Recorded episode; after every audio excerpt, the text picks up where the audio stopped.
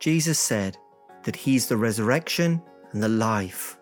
John 11, verse 25, Jesus said to her, I am the resurrection and the life. Whoever believes in me, though he die, yet shall he live.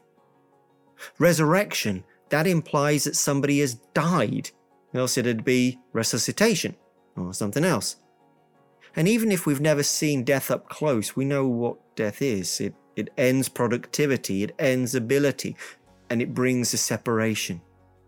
Jesus said, I am the resurrection and the life. And he wasn't in some university philosophy class, or he wasn't just getting philosophical after having a good meal with friends.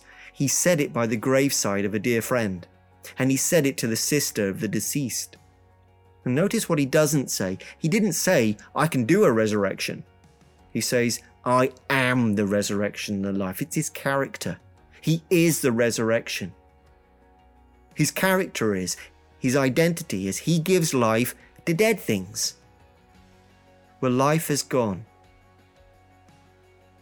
Look, doctors and nurses, they, they help halt disease so that sick people recover. A physiotherapist helps immobile people recover mobility. An optician helps people with blurred vision see things sharply. But none of them can do any of that if the person's dead. That's what Jesus said about himself consistently.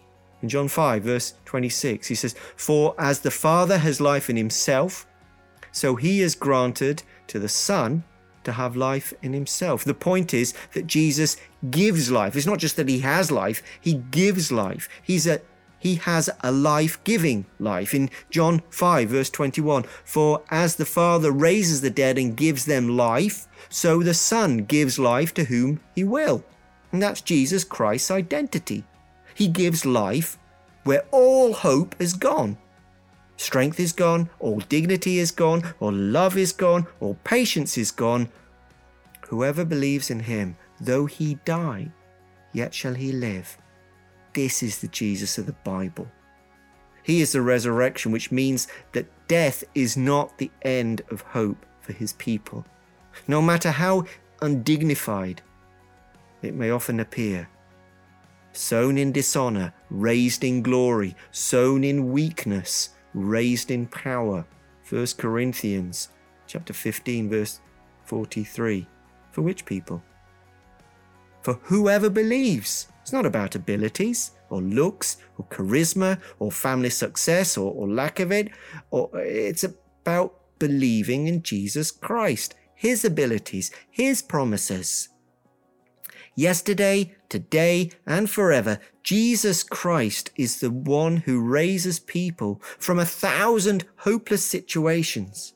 And one day will personally raise every single one of his people because he said, I am the resurrection and the life.